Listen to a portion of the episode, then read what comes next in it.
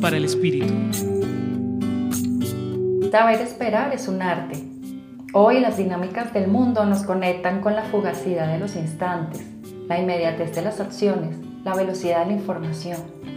Todo lo queremos ya, los cambios, los resultados, las respuestas.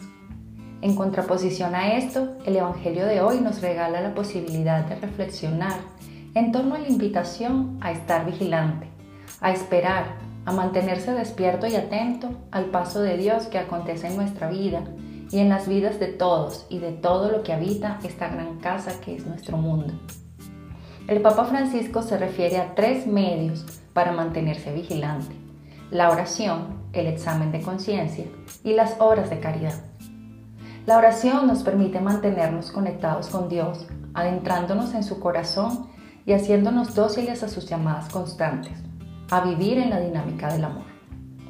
El examen de conciencia, como práctica cotidiana, nos posibilita vivir más despiertos y atentos al modo como Dios pasa por nuestra vida, pero también a ser conscientes de las actitudes y acciones que nos alejan del amor moviéndonos como consecuencia al compromiso de enmendar eso que podríamos hacer mejor el día de mañana.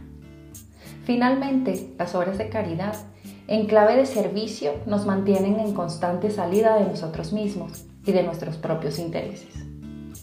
Ejercitándonos en estas tres formas de mantenernos despiertos y atentos, seremos más pacientes y estaremos más dispuestos a esperar el tiempo de Dios para cada situación que vivimos a nivel personal y para esas que compartimos como humanidad.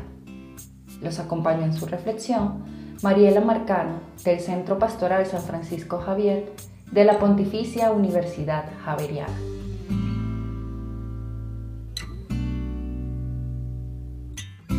Escucha los bálsamos cada día entrando a la página web del Centro Pastoral y a javerianestereo.com.